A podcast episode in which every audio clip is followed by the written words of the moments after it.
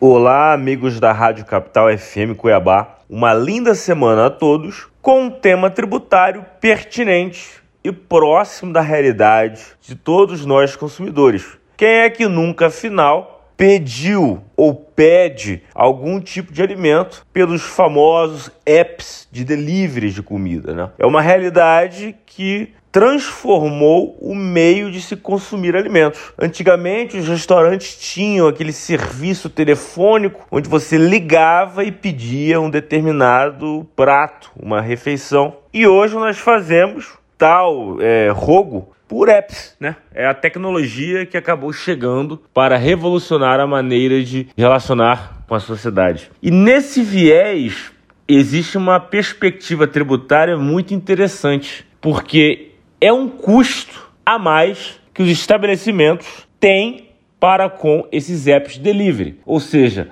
é uma taxa que o restaurante arca, repassa para o seu consumidor no seu preço, como forma de se usar, usufruir dessa tecnologia. E esse gasto, ele é vital para a existência do restaurante, para a atividade do restaurante. Até porque, se nós imaginarmos que existem inúmeros estabelecimentos que operam muito mais com delivery do que com atendimento presencial, a gente repara que esse cenário do delivery, do app de delivery, tem um caráter fundamental, essencial para a atividade do restaurante. E isso nos lembra que, havendo essa determinada importância do app de delivery para entrega de alimentos, estamos ante um insumo, é dizer, uma matéria-prima, um elemento que é vital, que é essencial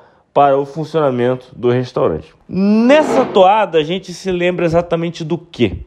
A gente se lembra da teoria que o STJ já categorizou para todo o Brasil que os créditos de PIS e COFINS na sistemática não cumulativa englobam todas as atividades essenciais, fundamentais para o funcionamento do empreendimento. É dizer, uma padaria que vai vender o seu pão, a farinha é um insumo essencial para essa atividade.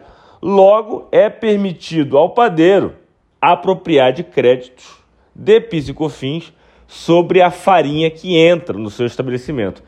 Desta forma, sobre o preço da farinha, ele vai pegar a sua alíquota de PIS e COFINS e transformar em crédito. E na hora que ele for pagar o PIS e COFINS sobre o seu faturamento, ele desconta esse PIS e COFINS da farinha. Pois então, um juiz federal inaugurou um precedente importantíssimo que promete abalar a discussão tributária nacional, que é a possibilidade dos restaurantes que operam por delivery desses apps sobre essa taxa por usar o aplicativo, que é repassada ao preço final. Esses apps de delivery seriam essenciais, constitucionariam fundamentais para a atividade do restaurante. Logo, esses restaurantes, essa cadeia de restaurantes que está no lucro real, na sistemática não cumulativa, acaba tendo o direito de se apropriar do crédito pela taxa desses aplicativos de delivery. É uma decisão até o momento singular de um juiz federal, porém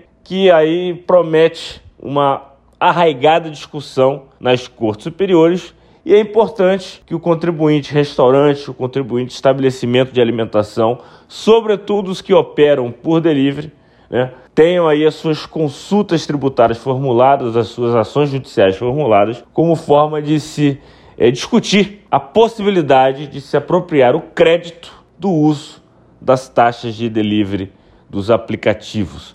Uma temática novíssima, interessante para reflexão, tanto do ponto de vista contábil quanto jurídico. Contribuíram para a matéria os advogados Pascoal Santulo e Renato Melon.